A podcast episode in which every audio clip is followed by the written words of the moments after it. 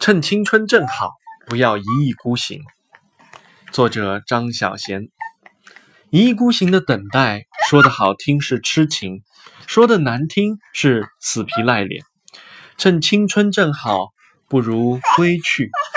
那些没有应答的等待，总会随着时日变淡。哎呦，你把爸爸的眼镜拿去了？爸爸的眼镜要用来看看文字的。痴心总有无无以为继的一天，然后就梦醒了。